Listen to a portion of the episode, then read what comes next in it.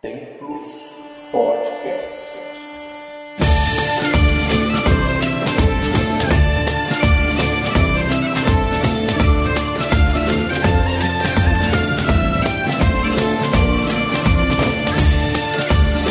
Saudações, amigos, irmãos espiritualistas. Eu sou Eduardo Gabriel e mais uma vez estou aqui com vocês para dar continuidade ao assunto Sexo é pecado? Bom, nós tivemos apenas um comentário, acho que foi devido à demora, né, que eu, essa semana passada, anterior a quando eu postei esse podcast, eu demorei tanto para postar a Astrovisão como a, o podcast devido a alguns problemas que eu tive. Mas vamos tentar agora retomar a Astrovisão sempre às segundas e o podcast sempre às quartas-feiras. O único comentário que a gente teve foi da Patrícia, que não esteve conosco e não está ainda, que fala aqui: Olá pessoal, adoraria ter participado desse podcast com vocês, que peninha. Mas achei bem interessante o que falaram. Acho que podemos ter um terceiro, que tal? É o que nós estamos fazendo falando mais especificamente da magia sexual, tal, tal, porque acho muito importante para esclarecer o público espiritualista sobre o assunto. Parabéns, vou acompanhá-los agora como ouvinte. RS, RS, RS. Agradeço o abraço e retribuo. Então fica aqui mais um abraço para você, Patrícia. Que bom que você ouviu o nosso podcast. E vamos falar mais uma vez sobre o assunto, né, Márcio? Vamos sim, senhor. Já agora também fica aqui mais um abraço para a Patrícia. E que temos muitas saudades delas. Tu mais do que eu, mas. é mais ou menos por aí. Então vamos lá dar o recado, né? Que as pessoas sempre perguntam. Então eu estou avisando com antecedência quando vai ter o curso de magia nórdica. Aqui em Portugal será nos dias 5, 6, 19 e 20 de outubro desse ano de 2013 em Leiria, tá? Então 5, 6, 19 e 20 de outubro de 2013. Para informações, no mais 351, né, que é o código de Portugal, depois 244 828 647.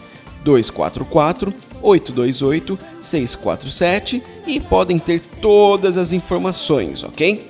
Já em São Paulo, né, no Brasil, nós teremos no, nos dias 16, 17, 23 e 24 de novembro. Será em São Paulo, na Vila Mariana, no Brasil, né?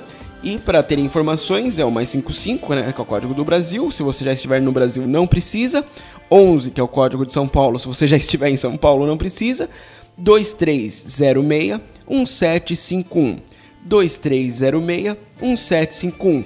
Pode se informar lá também com o pessoal que vai passar as informações do curso, ok?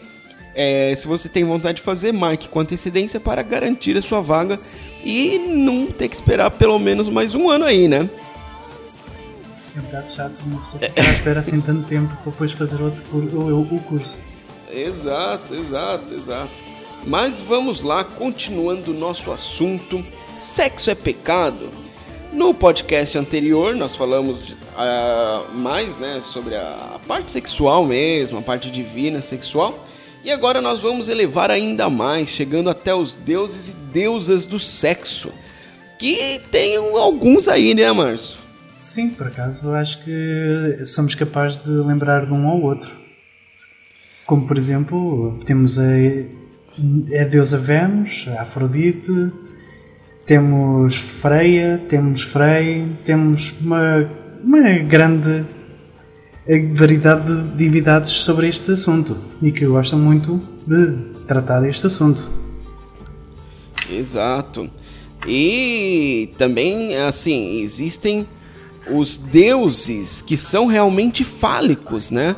Uh, e deusas também que representam mesmo o símbolo da vagina. Por exemplo, existe uma divindade japonesa e uma divindade grega, eles são bem parecidos que eles têm lá o seu membro, uh, vamos dizer assim, bem avantajado, né?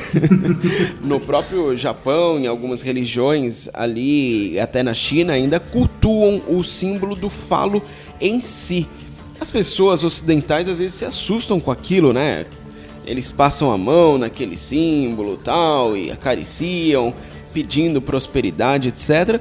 Mas nós temos que entender que aquilo é, o símbolo fálico, por exemplo, é um símbolo da reprodução, é um símbolo da vitalidade, né? Da, da fonte da vida, inclusive, porque é de lá que vem o sêmen, é de lá que vem a fertilidade. Vezes a imagem do falo também é, é voltada para o, a ferramenta que traz luz, que traz vida e que deposita a semente. Por isso é que muitas vezes está ligada à parte da fertilidade, não é? Exato, e as pessoas pensam que eles cultuavam esses deuses somente uh, para o sexo, e não é, não é isso. Eles cultuavam esses, esses, esses deuses fálicos em várias ocasiões, por exemplo, quando se inicia um plantio. Sim. Não é? Porque quando você vai iniciar um plantio, o que, que você quer? Você quer fertilidade, você quer que aquelas sementes sejam férteis, que aquilo nasça e etc. Então, uh, você acaba, quando cultua esse Deus, pedindo né, para que ele vá ao seu socorro e que ajude para que aquela terra seja fértil. Já o nome. Pode falar, pode falar, Márcio. Já agora que tu falas na parte da, da fertilidade da terra, era uma prática comum nos, no meio pagão, nos povos eh, pagãos na antiguidade, em que assim que se fizesse uma sementeira, se se plantasse a semente e tivesse a terra toda trabalhada, eh, dava-se um ato de sexo entre um homem e uma mulher de forma a trazer a energia da fertilidade para o campo. Que é uma, uma situação que era muito comum de, de se fazer. Mas o que é que tu estavas para dizer que eu te interrompi? Não, eu ia falar o nome, né? Porque o deus grego, poucas pessoas, aliás, poucas não, algumas pessoas conhecem, outros não, que é o deus Priapo, ou Príapo, né? Que é um deus da fertilidade mesmo, que é filho de Dionísio e Afrodite, que já são dois deuses que têm uh, essa questão sexual bem forte, né? Então, obviamente, do nascimento de um deus é, tendo como ascendente esses outros dois deuses que têm uma sexualidade forte, obviamente ele seria um deus mais vocacionado para sexualidade. E o festival no Japão é o Kanamara Matsuri, que, se eu não me engano é o nome do deus também, ok? Ou é só Matsuri, eu não sei é, exato. É aquele festival em que fazem um, um, pronto, um, um pau gigantesco em madeira e que fica a desfilar pela, pelas ruas, não é? Exato, exato. Pronto, é isso mesmo. Que me estava a dar a entender. E para os brasileiros e alguns portugueses, tem outra divindade também, que é uma divindade fálica, apesar de não conhecerem tanto esse aspecto ou às vezes ignorarem, que é a divindade Exu.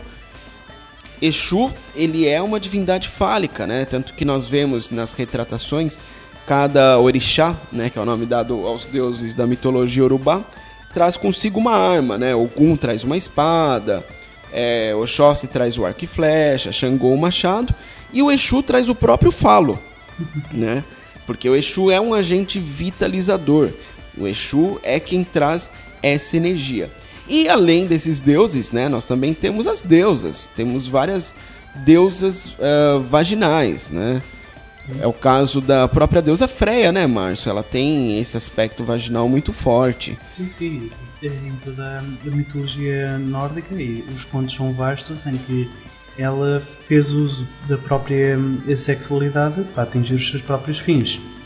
E que através dela, da sexualidade, também se pode transformar ela própria para chegar a outras a chegar ao objetivo, tipo conseguir obter eh, certos favores, conseguir obter um, certas riquezas que lhes foram transmitidas, como por exemplo o, o famoso colar de Brisingamen.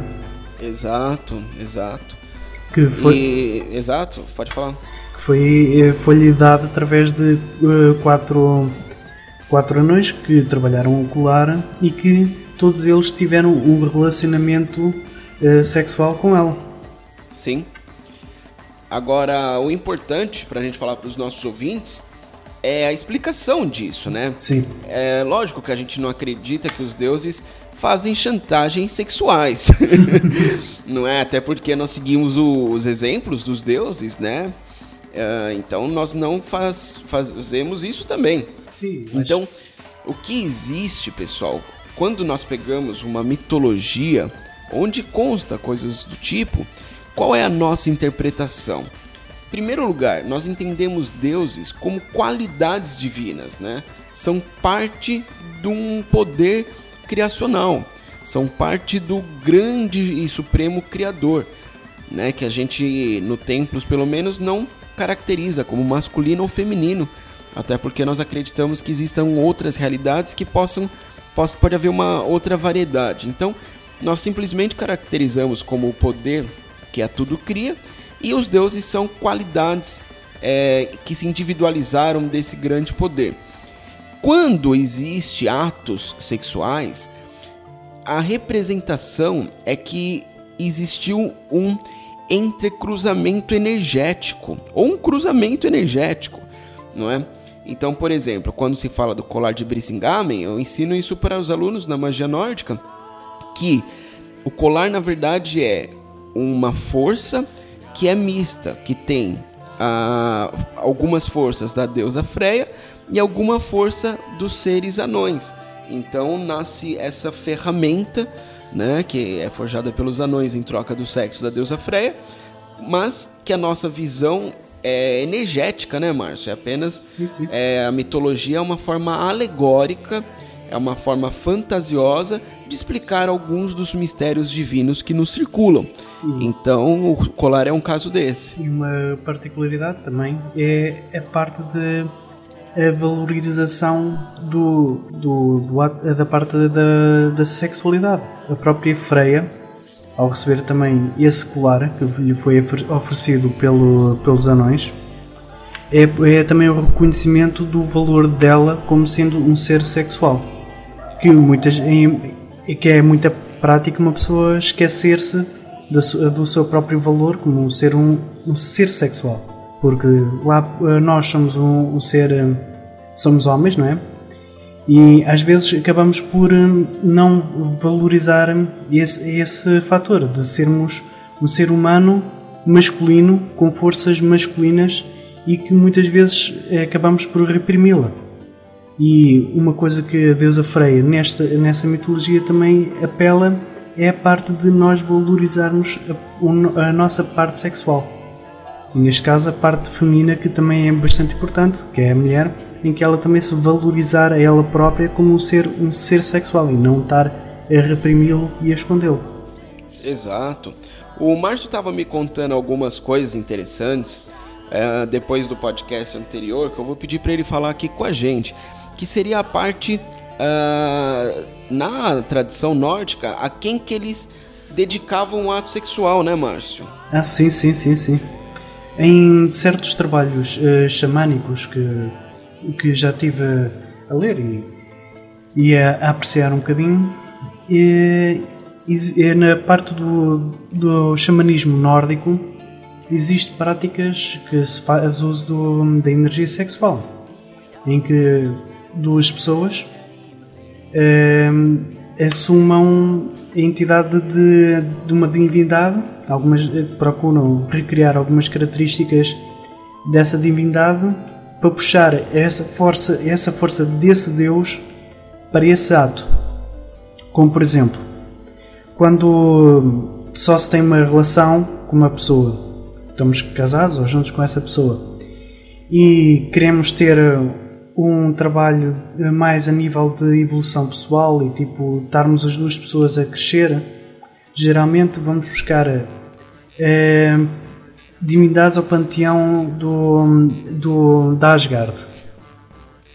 Como por exemplo, divindades como Odin, Tyr, uh, Frigg e assim. Exato. Que os, as divindades de Asgard têm, eh, têm qualidades de serem deuses mais, uh, mais civilizados, que estão mais ligados à nossa estrutura civil do, de hoje em dia. Sim, sim. Depois existe um outro trabalho mais diferenciado, também eh, com, com a parte da energia se, eh, sexual, que é trabalhar com, com as divindades mais ligadas com. Uh, com os Vanirs, né? Exatamente, com os Vanirs. Em que uh, trabalha-se mais com divindades ligadas à natureza ou que é natural. Por exemplo, Sim, a, os Vanir são uma força primordial, né? As forças naturais, as sim, forças. As forças da natureza. naturais, sim. Exatamente. Em que, por exemplo, trabalha-se com, com divindades como Freya e com, com Frey. E que muitas vezes, ao trabalhar a, a fazer um rito de, de trabalhar com estas divindades, já não há importância de estarmos com, com o nosso parceiro, que nós escolhemos para toda a vida, mas que pode-se tipo, estar sempre a trocar com pessoas, estar sempre já uh, tipo homem com homem, mulher com mulher e de certa forma quantos mais estiverem lá envolvidos no, no ritual, melhor. Uhum. Pronto, é, é, aquela ideia que acaba por surgir do, do autêntico bacanal, mas de uma forma mais ritualística. Sim, sim, sim. Depois, existe ainda uma outra visão, que é trabalhar com seres mais de. Uh, ainda, uma força ainda mais primitiva, que é através do trabalho com gigantes.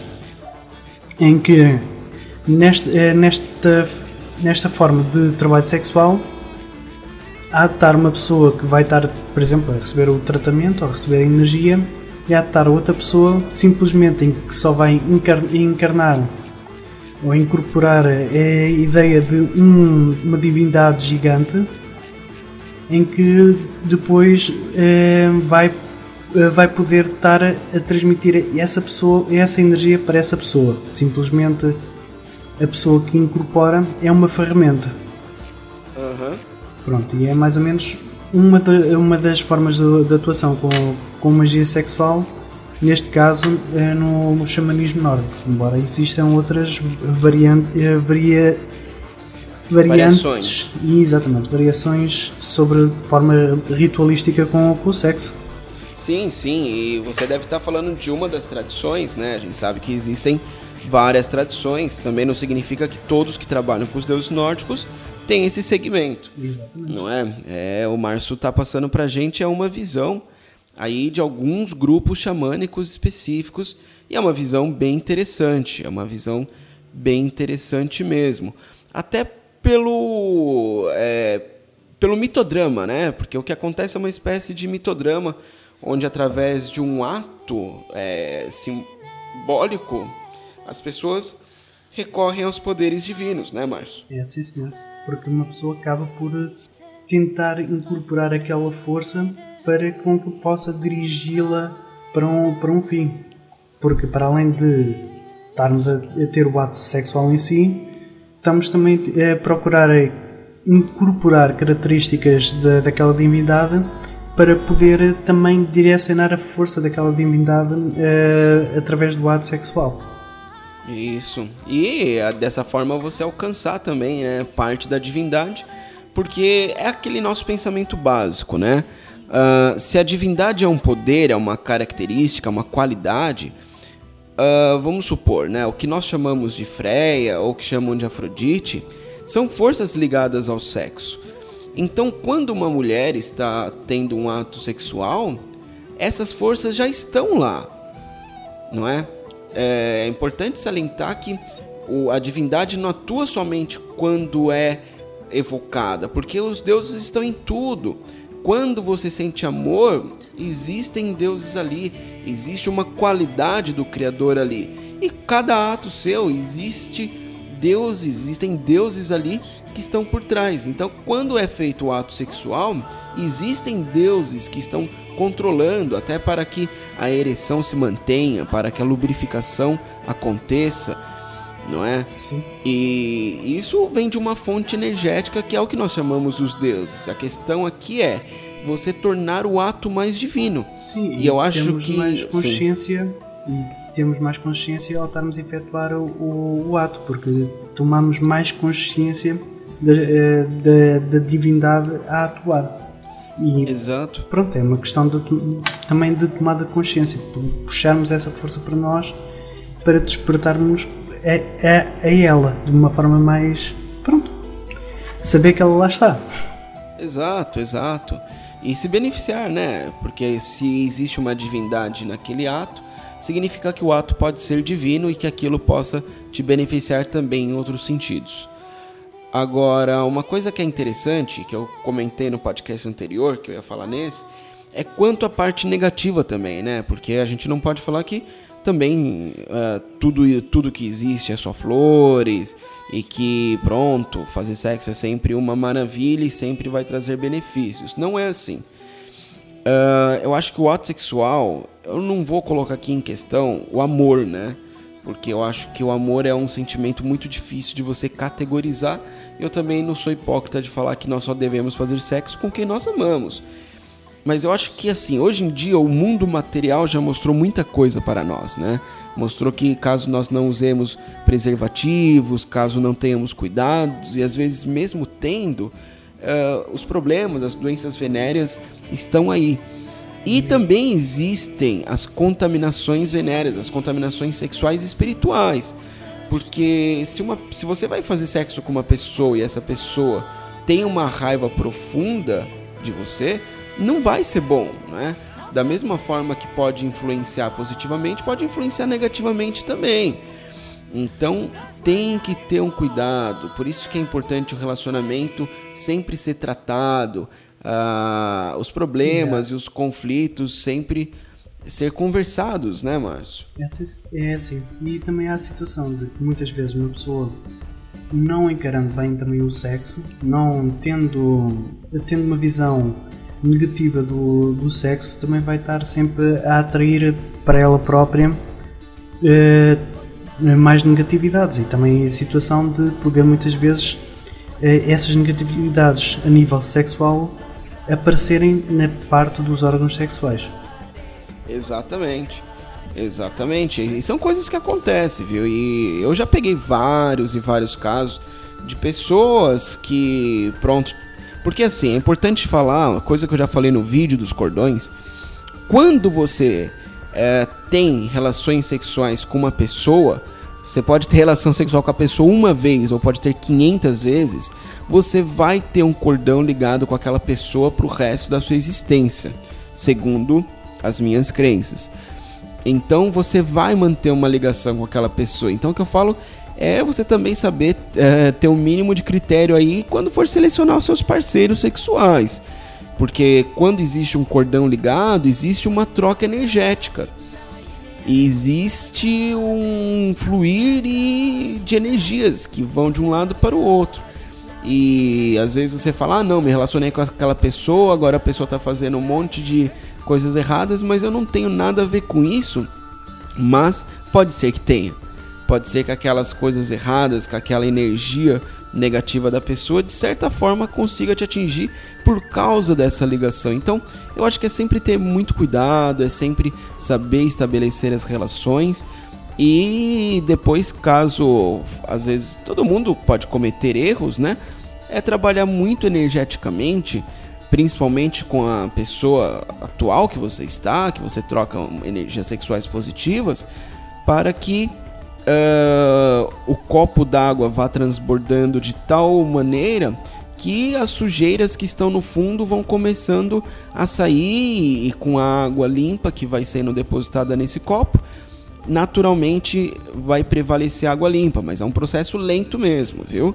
É como se estivermos a diluir eh, uma, uma poeira que esteja no copo d'água e tem que ser eh, sempre estar a colocar água para ficar cada vez mais cristalina. Exato, exato. O exemplo é esse mesmo. Então eu acho que tem que ter cuidado. Existem também outras pessoas que se utilizam do ato sexual para prejudicar terceiros. Uh, então isso é bem pior, né? Então existem essas energias negativas aí que são projetadas e nesse caso aí é, é magia mesmo para combater, né? A gente até fala disso com uma certa simplicidade, porque nós temos recursos que não, não nos faltam. Tem, existe a magia divina, existe a magia nórdica, magia astrológica e várias outras magias né, que nós fazemos que cortam isso até com certa facilidade. Mas quando a pessoa não tem um recurso para poder cortar isso, é, é, uma, é uma das magias mais difíceis que tem. Porque quando uma pessoa faz sexo pra, com outra, determinando algo negativo e fazendo determinados procedimentos ritualísticos, ela vai dar vazão a. O sexo tem muito poder, gente. O sexo é um poder e tem muito poder. Então, quando é feito um ato dessa forma, vai o que o que a maioria dessas, dessas magias negativas fazem é reproduzir vários seres. Quer dizer, não está reproduzindo, mas está abrindo portal para eles aqui no plano material. De vários e vários seres, às vezes de realidades diferentes, seres que realmente são seres que consomem a nossa energia positiva. Então tem que ficar atento com isso, caso você já tenha passado por isso, procurar um auxílio magístico, né? Procurar aí um, um caminho magístico que possa solucionar esse problema, porque realmente tanto para a pessoa que é a terceira, quanto para a pessoa que é usada para que esse ato aconteça, é um desgaste energético muito grande, só, ok? Só para complementar, basta só uma pessoa muitas vezes compreender que quando estamos a ter um ato sexual às vezes é difícil uma pessoa ter a completa consciência do princípio até ao fim do, do ato. Às vezes uma pessoa acaba-se por perder e deixar-se ir. Muitas, muitas vezes o ato da magia sexual acaba-se por dar através do, do, da pessoa envolvida, ou de uma das pessoas, estar fixa num, num ponto, num objetivo e conseguir sempre direcionar a energia que está a ser eh, gerada pelo, pelo ato para aquele fim. Agora, sim, sim. pronto. Eh, e ao estarmos a ser usados como uma ferramenta para, para atingir um fim negativo, nós não estamos a ter consciência, simplesmente estamos pelo, pelo puro prazer, eh, por prazer carnal, e então toda a nossa energia está a ser canalizada para aquele fim e acaba por ser aberto um canal inconsciente em nós para atingir aquele fim. É só para complementar um pouco mais a minha, sim, a minha visão sim. perante isso. Não, é legal, Márcio, é legal. E pronto, né? Então eu acho que assim deu para ficar claro que o sexo não é pecado, né, Márcio? Não. Eu acho que nesses podcasts a gente conseguiu mostrar isso no podcast, no primeiro podcast, a Patrícia falou um pouco da origem e eu acho que a gente pode falar ainda mais da origem. O Márcio colocou aqui alguns tópicos para a gente comentar que eu achei bem interessante, que é, é assim, a, o cristianismo ele veio da religião judaica, né? Então, talvez a origem esteja aí, não está, Márcio, um pouco? Sim, a visão do pecado encontra-se um bocado já nessa visão judaica da Gênesis e muito mais. Por exemplo, eh, é visto na, na religião judaica, em alguns eh, proto-evangelhos ou textos mais antigos, de que a primeira mulher de Adão não foi Eva, foi ainda uma outra entidade que foi criada ao mesmo patamar que, que Adão. Foi criado Adão e Lilith. Exato basicamente não existia uma um que viesse do outro. Deus estalou os dedos e apareceu o homem e a mulher, Adão e Lilith. Sim, é porque é até estranho a parte da Eva, e uma coisa que eu sempre pego as pessoas, porque ah não, para surgir a mulher teve que vir da costela de Adão. Sim, mas antes de criar o homem, Deus criou os animais. Então, como que era? Não tinha leoa também? Não tinha, le... É, não tinha a girafa fêmea? Não tinha égua, não é? Sim, sim, sim, sim. Então, supõe-se que, segundo a mitologia, num pensamento óbvio, quando ele criou, criou tudo é, com as, os dois gêneros, né? Sim. O que, o que acontece na visão judaica perante, perante este facto é que Lilith eu não queria ter nada lá com, com o Adão, parecia que era um homem, pronto, que não lhe interessava muito. E então eh, ela renegou-se um bocado a situação de estar com, uh, com Adão. Tanto que ela começou a ter sexo e a relacionar-se com, com anjos caídos. Com outros anjos, que, com outros seres que não, não eram da. não eram humanos. E então como ela não obedecia a Adão, Adão ficou assim um bocado chateado e pediu a Deus para que solucionasse aquilo. E então, Deus pegou na costeleta de Adão, e criou a Eva. E Lilith acabou por ser marginalizada e posta à parte perante a humanidade. Ficou, Ah, legal. eh, ficou sendo vista como uma entidade negativa. Eu conheço a mitologia um pouquinho diferente. Ah, ok. O que eu conheço, assim, ela- existem várias versões, né? Sim, sim, sim. e sim. nenhuma oficial. Mas a mitologia que eu conheço é bem parecida até o ponto que Lilith ah, começa quando vai se relacionar com Adão, por exemplo, no ato sexual, ela queria ficar por cima. Ah, quando Adão falava alguma coisa, ela questionava. Então, Adão, por machismo ah, e por- pelo desejos sexuais da Lilith, ele que pediu para Deus expulsá-la e Deus expulsou-a. Aí sim, quando ela foi expulsa, né? Porque fora do paraíso existia a condenação, né? O inferno. Quando ela foi condenada, aí é que ela começou a se relacionar com os demônios. Sim, sim. É Mas pronto, uma, é- é, é uma uma das duas versões. Ou um misto. Mas sim, é basicamente uma das formas de, eh, da, negativação de- dessa imagem de uma mulher livre em que, eh, em que vivia a sua própria sexualidade e sabia viver eh, através do seu próprio desejo. E que, como o homem não aceitava isso, queria, era uma mulher submissa, então teve que arranjar maneira de a expulsar da vida dele e para pedir, neste caso, à, à, divindade, ao Deus, o judaico, para que lhe entregasse uma mulher que fosse submissa e que tivesse entregue a ele. Mas depois desta situação toda, acontece que a, a mulher, como era uma muito submissa, caiu no, no pecado de, de ir na conversa da, da serpente. Em que a serpente também começou a convidar hum, a pessoa, a, A Eva, né? a Eva, sim, sim, sim, a cometer um único pecado que era adquirir conhecimento.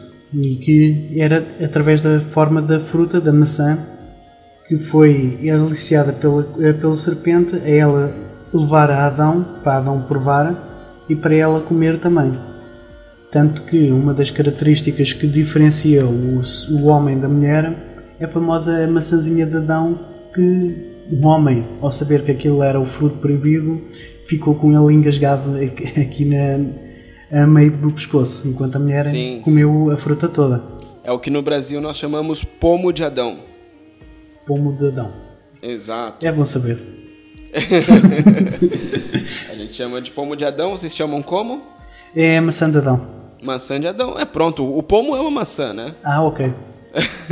pomo é uma maçã, então faz sentido que seja maçã de Adão. Pronto, e, e a partir desse momento o ser humano começou, ou o homem, começou a distinguir o que é que era certo e o que é que era errado. E aí partiu, part- começou a ver o, o pecado original, o que, em que a pessoa começou a ter conhecimento e através também da diferenciação entre os sexos. Porque acabou a ver- começou a ver a diferenciação dos sexos e de querer um tomar conta do outro. Aham. Pronto, é uma visão. Não, legal, legal, legal. E você também falou que existe até a, a- a cultura judaica parece que ela ela tem até uma questão com envolvimento, com companheirismo, tudo, mas a questão mesmo do sexo como prazer é muito mal vista, né? Sim, sim, sim, sim. Porque é vista como como é o, o pecado original, em que uma pessoa tipo acaba por hum, eh, a primeira coisa que, que Adão e Eva fizeram depois de terem tomado conhecimento foi taparem-se, taparem o seu sexo, terem vergonha do sexo, em que a partir daí o sexo era uma coisa que raramente era tocada, porque achavam-se mal entre eles de tocarem no assunto. E tocarem-se eles próprios porque era uma coisa que lhes dava prazer. E uma das primeiras coisas também que, que aconteceu é que foram expulsos do, do paraíso por terem tomado conhecimento. É que provaram o que era bom e acabaram por serem expulsos do, do paraíso. Que Deus ruim, né, cara? Pô, quando você prova o que é bom, ele te expulsa. Mas pronto, é a visão de cada um. Não tô falando que é errado ou que é certo, né? Sim, sim, sim. Mas pronto, pronto. acabou por, hum, por ser o que, que dominizou depois também a relação de parte de, de todo o sexo. Em que as pessoas tomam consciência do que é que ele é e acabam por hum, classificá-lo como sendo errado. E então, a partir daí, a meu ver, na, na religião judaica, acaba por uh, demonizar e tipo negativizar toda a, a, parte sexual em que as pessoas tipo é algo que lá existe mas tem que ser escondido e só feito em último caso entendi é uma visão bem diferente do paganismo né Márcio então, o paganismo é tipo viva-se e tem que se dar a, tem que se seguir o, a influência da natureza, tudo o que é natural e o sexo é uma coisa natural, logo é bom fazê-lo. Exato, e eu acho que o mais importante é viver, viver livre e viver feliz, né? Sim. Porque eu acho que a coisa mais importante que tem é você ser consciente da sua natureza humana e saber vivenciar os seus prazeres e os seus desejos, sempre visando o seu bem e o bem da pessoa que está com você, de seu parceiro, para que assim possa gerar sempre uma energia positiva e através daquele ato ser uma coisa legal. Enfim, dentro da minha visão, o sexo não é pecado, ok, pessoal? Até porque essa concepção do próprio pecado já mudou muito, né? Por exemplo, uh, dentro do judaísmo e dentro da, pronto, de, da filosofia cristã também, tem muita coisa que é pecado. muita coisa. Por exemplo, trabalhar de sábado, ferrou. Pois. Trabalhou de sábado, tá pecando. Existem trechos, vários trechos né, dos livros sagrados que condenam, é, por exemplo, você comer qualquer animal do mar que não tem escama. Também é um pecado. Até cortar é. as, as, as, as, costeletas, né? Como é que é o nome das costeletas aqui, Márcio? Costeletas. As a, patilhas. A barba do homem. É... Ah, sim. Também é, é patilhas mesmo, é de cabelo. Patilhas, exato. É aquela zona, é aquela zona do cabelo que cresce à volta das orelhas. Exatamente. É pecado cortar isso, sabia? Por acaso não sabia. Mas isso é. explica porque é que os rabis têm esse, esse cabelo todo comprido. o resto está cortado. Exatos, mas. Mas sabias uh... que também na Idade Média tudo quanto era legumes que ficassem, pronto, batatas, cenouras, abaixo nabos, da terra, abaixo da terra era, era alimento, era fruto do demónio, não se devia comer. Sim, porque olha, vamos lá, Deus está no céu, o homem está na terra, embaixo da terra quem está? É, o diabo, é esse? É, esse carinha aí, esse personagem legal que eles criaram, né? Uhum. Com... Mas Fala, fala. Com os, eh, com os pezinhos de, de cabra e os chifrezinhos de, de boi e umas é, asas de morcego. O, o, diabo, na verdade, a figura do diabo, ele é um misto, né? Ele é vermelho porque as figuras dos deuses egípcios eram é. pintados em vermelhos. Sim. Ele tem o pé de cabra por causa de Pan. Uhum. Ele, ele tem muito da imagem de Pan, né? Os cornos também, sim, sim, etc. Então, todo o formato, todo o tridente, né, dos Sim, deuses hindus. A parte do, da cabeça de touro é também derivada à era de touro. Exato. Foi rompida com, com Moisés. Exatamente, exatamente. E, e várias outras coisas, né? Então, eles pegaram várias simbologias usadas pelos antigos, né, que tinham aquilo como divino e demonizaram, transformaram tudo aquilo em negativo. Bom, uh, nosso tempo já está se esgotando, apesar de eu achar que ainda tem muita coisa para falar. Você quer falar mais algumas coisinhas, Márcio? É, acho que não. Porventura, mais cedo ou mais tarde, voltamos a tocar neste assunto. Exato. Então pode se despedir dos nossos ouvintes, porque agora já vamos deixá-los. É com muito prazer que vos eh, desejo. Uh, que tenham muita coisa boa na vossa vida e até o próximo podcast. Com muita alegria.